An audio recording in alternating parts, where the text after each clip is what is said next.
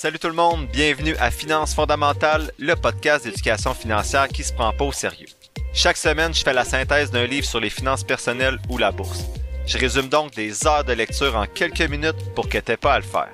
Tout ça dans un vocabulaire accessible avec des exemples réalistes et transparents qui vont te permettre de mieux comprendre le monde financier si tu es débutant dans le domaine ou plutôt de réfléchir à tes stratégies actuelles si tu navigues déjà dans ce domaine-là. Donc, si tu souhaites prendre en main tes finances et te construire un patrimoine qui va te permettre d'être libre de faire ce que tu veux, t'es à bonne place. C'est parti, bon podcast! Salut tout le monde, bienvenue à ce 49e épisode de Finances fondamentales.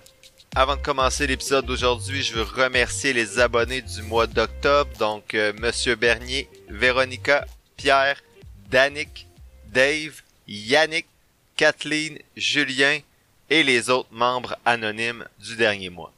Ce qui est fou, c'est qu'on a un taux de fidélisation de 94%, c'est malade. Donc les gens qui s'abonnent restent abonnés plusieurs mois à 80. En fait, ce sont jamais des abonnés à 94%. Donc merci beaucoup pour votre soutien. Euh, ça me motive énormément. Oubliez pas, pour ceux qui ne le sont pas encore, vous pouvez vous abonner au podcast pour 3,99 par mois pour soutenir mon travail je vous donne accès pour vous remercier à un épisode spécial chaque premier jeudi du mois dans lequel je réponds à plusieurs questions. Sinon, le prochain envoi des documents d'analyse et du guide d'accompagnement pour l'analyse des titres boursiers va être autour, donc cet envoi-là va avoir, lieu à peu près en avril 2024. Sinon, si vous avez un produit ou une compagnie à annoncer sur mon podcast et vous souhaitez collaborer avec moi, n'hésitez pas à m'écrire sur mon Gmail. Donc, la synthèse d'aujourd'hui concerne une série, donc la série Netflix How to Get Rich de Ramit Sethi, qui a été publiée, diffusée plutôt en 2023 et c'est la dernière des trois séries Netflix que je vous résume sur le podcast. Donc en introduction, dans le domaine des finances personnelles, ce que l'on pourrait considérer comme du bon sens est relativement peu courant chez l'être humain.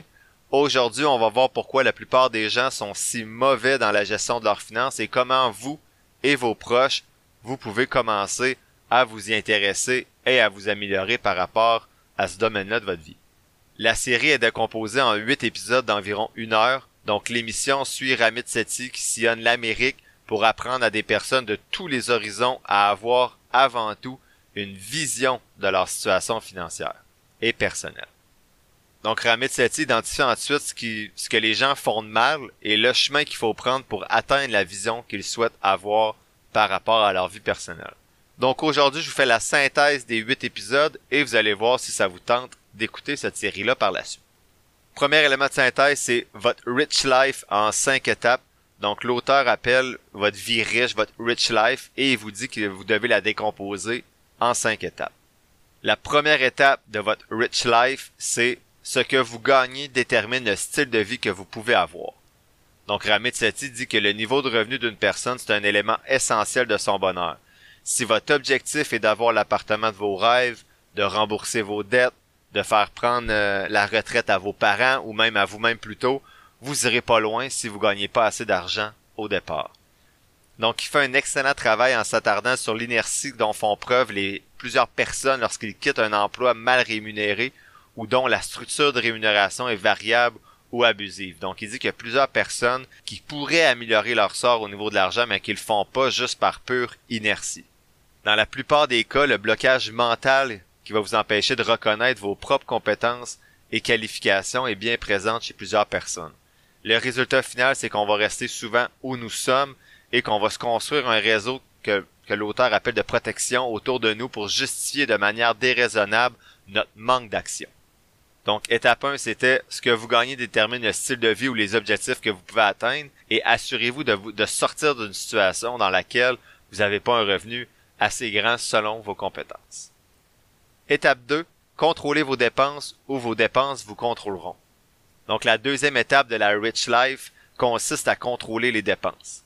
Là encore, si vos objectifs, c'est d'épargner pour les mauvais jours ou d'investir pour la retraite, vous irez pas loin si vous organisez toujours des fêtes, si vous commandez en ligne des produits dont vous n'avez pas besoin ou si vous consacrez trop d'argent aux dépenses alors que vous pourriez dépenser un peu moins pour ce qui vous rend vraiment heureux. Moi, je trouve ça fascinant de constater que cet auteur-là, puis bon, je sais que c'est pas un auteur, ben oui, c'est un auteur, il a écrit des livres, mais là, je résume sa série, mais c'est fascinant de constater qu'il a vraiment pas une approche frugale et qui encourage au contraire à dépenser sans culpabilité pour des choses qui vous rendent heureux ou pour des besoins essentiels. Ce qu'il prêche, et à juste titre je trouve, c'est de réduire plutôt les excès qui concernent pas ce qui vous rend vraiment heureux ou qui vous passionne. Je trouve vraiment que c'est une perspective rafraîchissante, en particulier pour les personnes, peut-être qu'il y en a certains qui m'écoutent, qui, sont dans le mouvement FIRE, donc de l'indépendance financière, une retraite anticipée, ces gens-là souvent vont remettre un peu à plus tard la vie. Puis je trouve que cet auteur-là et moi-même là, qui a de la difficulté à dépenser nous montre ben mais il n'y a pas de mal à dépenser dans ce qui te rend heureux ou ce qui est en lien avec tes objectifs, mais il faut plutôt que tu apprennes à couper dans les choses que lui appelle les excès. Étape 3 pour atteindre ta rich life, c'est être discipliné ou en subir les compétences. Les compétences. les conséquences. Donc lui, par exemple, il dit qu'il faut être qui en fait y est discipliné parce qu'il déteste payer par exemple des frais de retard sur quoi que ce soit et prêche pour que les factures soient réglées le plus tôt possible. Il dit que l'argent perdu à cause des frais de retard, ben c'est un steak que tu aurais pu avoir dans un bon resto, une dette que tu aurais pu réduire ou une contribution supplémentaire à ton fonds de retraite que tu aurais pu faire.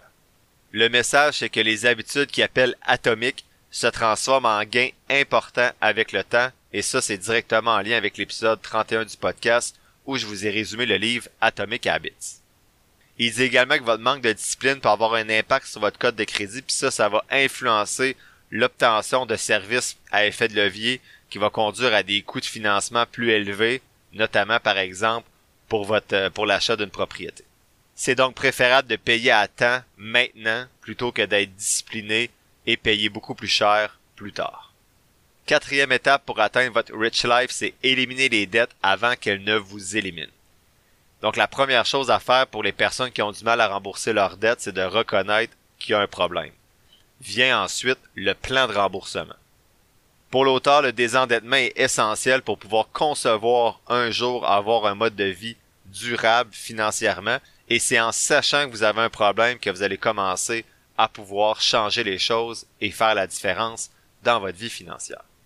L'émission met l'accent sur le coaching pour éviter le piège de l'endettement. Bien sûr, lui, c'est un coach financier, donc il promouvoit ce type d'approche-là. Et l'émission est principalement axée sur les dettes liées aux cartes de crédit parce qu'elles vont être étroitement liées aux mauvais choix que l'auteur a parlé précédemment, soit des mauvais choix de mode de vie, de dépenses ou de carrière qui rapportent pas assez de revenus. Par contre, il s'attaque également avec euh, des arguments assez justes à la surallocation dans des logements donc dans des habitations ou des véhicules coûteux. Donc, euh, il dit que le poste de dépense lié à la voiture et à l'habitation est beaucoup trop élevé chez la majorité des gens. Enfin, la dernière étape pour atteindre votre rich life, donc ça c'est en gros atteindre vos objectifs et votre bonheur par rapport à votre vie personnelle. Il dit que si vous gagnez plus que vous dépensez, ben il va vous rester un peu d'argent à la fin de chaque mois. Si vous avez plus de dettes à rembourser, vous pouvez l'économiser à l'ancienne en le gardant sous votre oreiller, ou vous pouvez faire quelque chose de moderne qui appelle et investir votre argent. Donc en investissant votre argent, vous allez le faire travailler pour vous et c'est le meilleur choix que vous pouvez faire selon l'auteur. Il dit toutefois que les voies qu'on va emprunter pour investir sont très différentes et vont varier d'une personne à l'autre. Le message de l'auteur, cependant, c'est pas d'acheter l'action de la semaine, au risque de paraître cliché et de répéter. Le message de l'auteur, c'est d'aller lentement, de rester stable, cohérent et d'être ennuyeux, donc de s'ennuyer pendant ses investissements pour gagner la course au final. Donc vous comprendrez que ça, ça l'amène tranquillement à dévoiler son intérêt puis ce que lui juge pertinent euh, comme euh, voie d'investissement, c'est-à-dire les fonds négocié en bourse, passif, indiciel, à faible coût. Deuxième élément de synthèse, c'est le plan de dépenses conscient. Donc, par où commencer quand on veut commencer à atteindre sa rich life pour l'auteur, c'est le plan de dépenses conscient. Donc, comme vous pouvez le constater, ce que Remit Sethi prêche, c'est pas vraiment sorcier. Au contraire, la majeure partie du contenu qu'il partage dans la série Netflix est axé sur l'élaboration d'approches qui sont fondées sur le gros bon sens. On peut donc se demander pourquoi les gens réussissent pas à atteindre ces, objectifs-là. C'est ce que l'auteur aborde en ciblant notre relation à l'argent d'un point de vue comportemental, en cherchant à comprendre pourquoi l'absence de vision et l'absence d'action nous fait tomber dans le piège de choses que nous faisons et pourquoi nous ne faisons pas les choses que nous devrions faire. Donc le premier devoir qu'il va donner à chacun de ses clients dans l'émission, c'est d'écrire c'est quoi leur rich life, donc leur vie riche. L'accent est mis ici sur la richesse et non sur l'opulence. Donc cette quantification des objectifs est essentielle pour comprendre ce qui est important et commencer à prendre des mesures pour, euh, pour les atteindre. Son deuxième devoir, une fois que vous avez identifié c'est quoi votre rich life, ben ça consiste à rédiger un plan de dépenses conscient. Si vous avez une idée claire de vos besoins en matière de dépenses et de ce que vous dépensez réellement, vous allez être en mesure de réduire vos dépenses ou de, votre, ou de vous rendre compte que votre objectif peut pas être atteint si vous augmentez pas vos revenus. Another day is here and you're ready for it. What to wear? Check. Breakfast, lunch and dinner? Check. Planning for what's next and how to save for it? That's where Bank of America can help. For your financial to-dos, Bank of America has experts ready to help get you closer to your goals. Get started at one of our local financial centers or 24-7 in our mobile banking app. Find a location near you at bankofamerica.com slash talk to us. What would you like the power to do? Mobile banking requires downloading the app and is only available for select devices. Message and data rates may apply. Bank of America and a member FDIC. When you need mealtime inspiration, it's worth shopping Kroger, where you'll find over 30,000 mouthwatering choices that excite your inner foodie. And no matter what tasty choice you make, you'll enjoy our everyday low prices, plus extra ways to save, like digital coupons worth over $600 each week. You can also save up to $1 off per gallon at the pump with fuel points. More savings and more inspiring flavors make shopping Kroger worth it every time. Kroger, fresh for everyone. Fuel restrictions apply.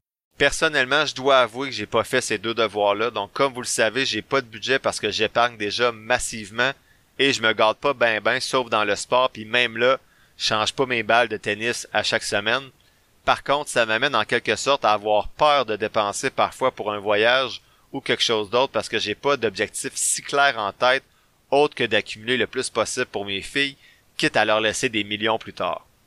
J'ai pas un salaire si fou non plus, donc je me dis que pour atteindre mais mes buts, faut que j'en épargne beaucoup. Donc mon salaire, il est, bien correct, là, mais je fais pas 300 000 non plus. Bref, je pense que je devrais faire ce devoir-là de d'identifier ma rich life et de me fixer en fait en fait d'avoir un plan de dépenses conscient pour fixer un taux d'épargne qui est peut-être plus raisonnable pour apprendre à dépenser sans remords la différence qui va rester. Ça risque d'être la prochaine discussion avec ma blonde. Elle va peut-être être contente. Donc, ok peut-être pas tout de suite, là, mais peut-être une fois que mon CELI puis mon REER vont être pleins, je commencerai à me faire un plan de dépenses plus conscient pour commencer à me gâter dans des choses qui sont en lien avec ce qui me rend euh, réellement heureux. Bref, euh, il aime beaucoup le plan de dépenses conscient, puis je trouve ça pertinent parce que c'est bien pour ceux qui, comme moi, aiment pas budgéter, parce que pour certaines personnes, c'est trop difficile à tenir un budget, alors que le plan de dépenses conscient, pour moi, est beaucoup plus léger, beaucoup plus simple. Donc, pour faire ce plan-là, tu dois prendre ton revenu net, donc ce qui reste après impôts et tout ce qui est syndicat et tout ça, donc ce que tu reçois dans tes poches, dans ton compte en banque, et tu dois estimer les frais fixes mensuels comme la voiture, le logement, l'épicerie, l'électricité, et ainsi de suite. Il dit d'ajouter 15% de dépenses à ces frais fixes-là pour ce qu'on va oublier. Donc, si par exemple tu calcules tes frais fixes et tu arrives à 1000 dollars par mois, ben tu devrais tu devrais calculer 1150 dollars par mois de frais fixes pour t'assurer que tu n'oublies rien. Selon l'auteur, cette section fixe-là devrait occuper seulement 50 à 60% de ton revenu net. Donc, s'il te reste 50 000 dollars dans tes poches à la fin de l'année, tu devrais avoir à peu près 25 000 dollars ou un petit peu plus qui sont euh, accordés à tout ce qui est frais fixes à chaque mois. C'est souvent problématique parce que pour certaines personnes, l'hypothèque seulement va atteindre le 50-60%. Ensuite, l'auteur dit de mettre 10% minimum en épargne ou en investissement. En fait, en épargne investie. Tu dois mettre 5 à 10% pour des projets court terme comme des voyages, des rénovations. Et tout le reste, donc il va rester 20 à 30%, c'est pour des dépenses sans remords comme des repas au resto, t'acheter du linge, des, accessoires de sport et etc. Donc, si tout le reste est OK, que tu as 50 à 60% dans les, dans les frais fixes, que tu as 5 à 10% pour les projets court terme et que tu as 10% en épargne investissement, ben tout est beau. T'as pas de stress, le 20-30% qui reste, tu peux le dépenser. Le problème, c'est de se rendre là avec 20-30% de lousse parce que souvent, les frais fixes, les projets à court terme vont occuper trop de place. Ce que je suggère, si vous réussissez, c'est de mettre plus que 10% en épargne et investissement, peut-être se rendre à 20%, ou bien accorder un certain pourcentage de votre 20 à 30% de dépenses euh, sans remords à des œuvres de charité ou de donner du temps à des œuvres de charité parce qu'on a vu dans certains livres récents que ça pouvait être bien de redonner à la communauté. Ou bien, vous pouvez dépenser ce 20-30% là restant en vous disant que vous avez fait assez d'efforts pour réussir à le libérer, que vous pouvez bien vous gâter un peu, puis c'est correct. L'auteur dit justement de pas craindre de dépenser pour ce qui vous rend vraiment heureux. Donc les conseils entendus, c'est souvent d'être frugal, mais si tu prends soin de tout le reste selon le plan de dépenses conscient qu'on vient de voir, l'auteur dit dépense ça selon ta rich life pour ce qui te rend vraiment heureux. Mais pour ça, il faut réussir à identifier c'est quoi sa rich life, donc avoir des objectifs clairs et des éléments, une vision claire en fait du bonheur pour nous, et réussir à, mettre 20 à 30% de côté pour atteindre cette rich life là. En même temps, dans l'émission, il dit de dépenser sans regret dans sa rich life, mais de couper en fou ailleurs. Donc d'être super drastique dans ce qu'on va couper ailleurs que dans sa, dans ce qui représente notre rich life. Faut pas se leurrer, le plus gros des dépenses pour monsieur, madame, tout le monde, c'est dans les frais fixes, donc maison, épicerie, auto, assurance. Donc oui, on peut couper, mais il y a une certaine limite aussi à ce qu'on peut faire à court terme pour moi, ça peut être aussi contre-productif de dire de dépenser sans, sans, euh, sans regret, sans réfléchir sur sa rich life. Je pense qu'il y en a certains qui le font déjà et qui vont oublier peut-être l'autre partie du discours qui dit d'épargner aussi 10% à chaque mois minimum. Donc oui, dépenser dans ce qui nous rend heureux, mais quand tous les, on pourrait dire quand tous les postes de dépenses précédents, soit frais fixes, projets à court terme et épargne et investissement sont pleins, là oui, tu peux dépenser dans remords dans ta rich life. Troisième élément de synthèse aujourd'hui, parler d'argent dans le couple. Donc l'auteur dit de focuser sur la communication. Il dit de passer d'une posture où on dit mon argent et plutôt dire notre argent. Il explique également comment en parler sainement. Il dit qu'il y a toujours un manque de communication flagrant dans les couples et que si vous n'avez pas de plan, ben vous allez devenir soit super dépensier ou bien de super épargnant et qu'il n'y aura pas de juste milieu comme il vient de parler avec le plan de dépenses conscient. Si vous savez pas qu'il y a des dépenses qui s'en viennent bientôt comme la toiture, les réparations dans votre voiture et que vous en parlez pas à votre partenaire, ben, elle peut pas le deviner. Puis là, ben, vous que ça se peut, vous soyez hérité à chaque dépense que votre conjoint ou votre conjointe fait parce que vous savez qu'il y a des réparations qui s'en viennent, mais vous l'avez pas verbalisé euh, à votre à votre partenaire. Il y a des exemples frappants dans l'émission où il y a un jeune couple qui est pas capable de se parler d'argent sans chicaner, ou bien un autre couple que le conjoint sait même pas que l'autre a pas une scène puis qu'il a 40 000 pièces de dette. Est-ce que vous, vous connaissez ces informations-là sur votre partenaire? Je vous le souhaite. Sinon, peut-être faire vos investigations. Quatrième élément de synthèse, vive les conseillers financiers. Est-ce que je me contredis? Oui, avec ce que je dis avant sur le podcast, mais cet auteur-là, en fait, dans l'émission, il est tellement contre les frais de gestion que même moi, j'ai trouvé ça intense. Pour moi, son approche est pas la bonne dans l'émission. Par exemple, il parle à Nathalie, une mère qui dépense en fou, donc l'argent il brûle dans les mains littéralement. Elle a eu un héritage ou l'argent de son divorce, bref, elle a plus d'un million à investir et lui, il capote quand elle lui dit qu'elle va payer 1% de frais de gestion pour faire gérer ça et il dit qu'elle peut le faire toute seule. Mais elle, elle n'a pas du tout d'intérêt pour ça. L'argent, il brûle des mains. Comment est-ce qu'elle pourrait gérer ça tout seul? Je vous ai souvent dit que c'était facile, mais il faut au moins connaître les bases des fonds négociés en bourse indicielle et le fonctionnement général de la bourse. Donc sur le podcast, quand je vous dis que c'est simple, que je pense que plusieurs personnes peuvent réussir quand elles sont éduquées minimalement financièrement. Lui, il dit qu'elle peut le faire alors que, un, elle veut pas, et deux, elle sait absolument rien des bases qu'on discute justement ici ensemble depuis le début du podcast. Donc, même si je compte les frais de gestion de façon générale, même si c'est mieux pour certains de faire affaire avec des professionnels, je trouvais son approche un peu extrême. Dans toute l'émission, c'est probablement la dernière personne, Nathalie, la mère, que j'aurais conseillé d'investir seule, est pas capable de gérer son argent. Donc, je rappelle, plusieurs personnes peuvent le faire, mais ça prend un peu de temps chaque mois. Mais ça prend surtout du temps la première fois. Donc, pour faire justement son plan d'investissement, son profil d'investisseur, établir les bases dans, dans quel FNB tu veux investir. Mais après ça, un coup que ça c'est fait, ben là tu peux partir tout seul. Pour moi, c'est assez simple, mais il faut que tu sois capable de gérer tes émotions et pour ça, ben ça prend un minimum d'éducation financière. Bref, pour moi, Nathalie, là, qui brûle tout son cash dans du linge des BMW puis qui verbalise qu'elle est pas en mesure de gérer son argent, pour moi, elle vaut mieux donner 1% de frais de gestion. Euh, j'ai pas trop compris pourquoi il s'acharnait euh, par rapport à ça. C'est un excellent conseil qu'il donne, mais pour moi, il l'a pas donné à la bonne personne du tout. Cinquième et dernier, élément de synthèse euh, aujourd'hui, c'est louer ou acheter une maison. Lui est vraiment plus pour louer qu'acheter. Je suis d'accord que louer parfois c'est mieux qu'acheter, mais lui encore une fois est très intense, donc il y a vraiment des positions assez euh, assez polarisantes, donc il est vraiment pas gris là, il est noir ou blanc euh, cette euh, cet auteur-là dans l'émission.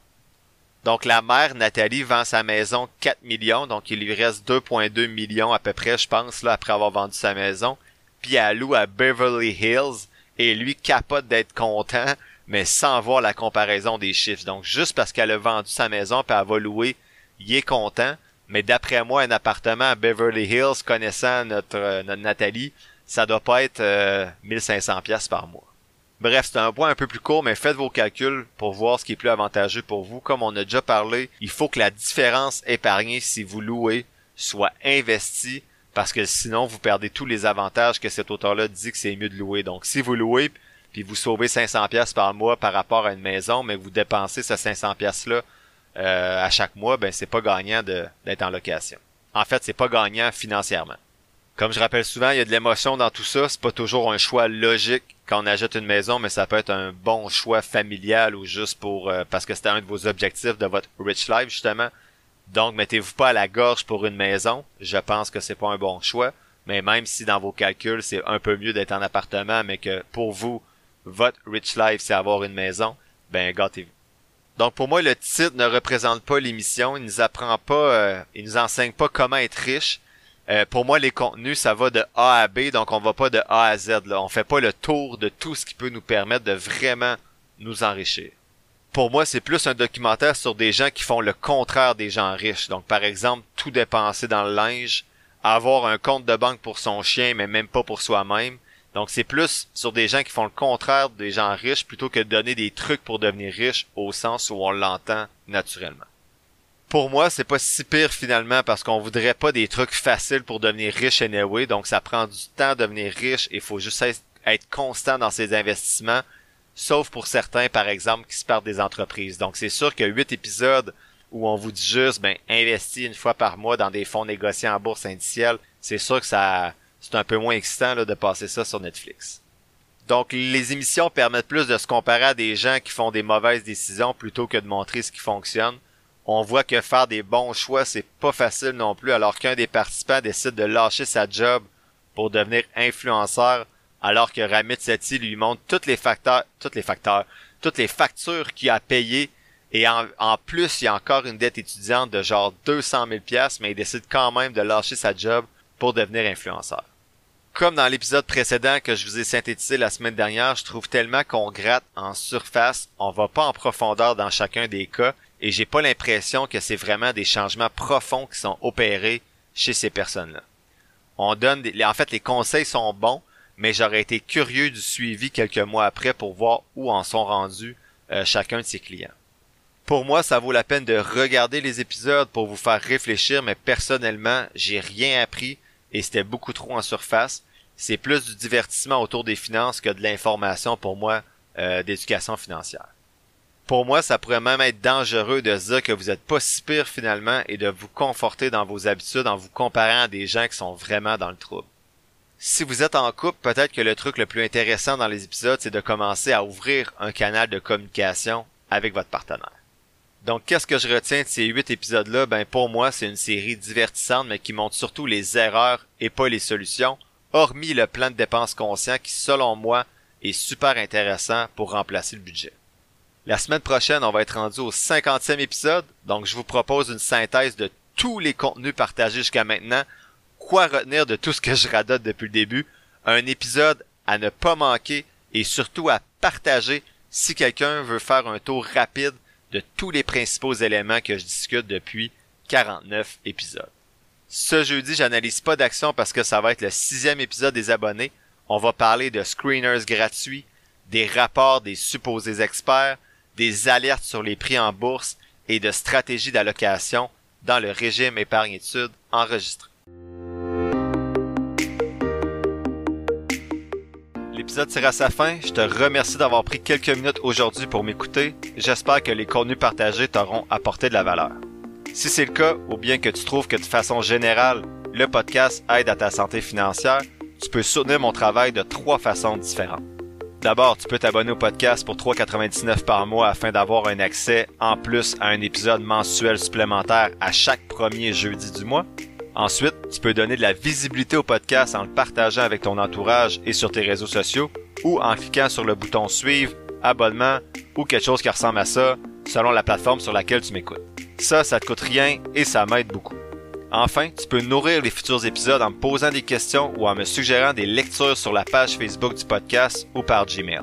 Toutes les informations sont quelque part dans la description de l'épisode. Je t'invite justement à t'abonner à la page Facebook du podcast pour avoir accès chaque semaine à l'image synthèse des épisodes et également à l'analyse des compagnies en bourse que j'effectue à l'aide de ma stratégie d'analyse fondamentale. N'oublie pas que je suis pas un expert, prends donc jamais ce que je dis pour du cash, fais toujours tes propres recherches. Sur ce, Merci encore pour ton écoute et on se voit dans le prochain épisode de Finances fondamentales.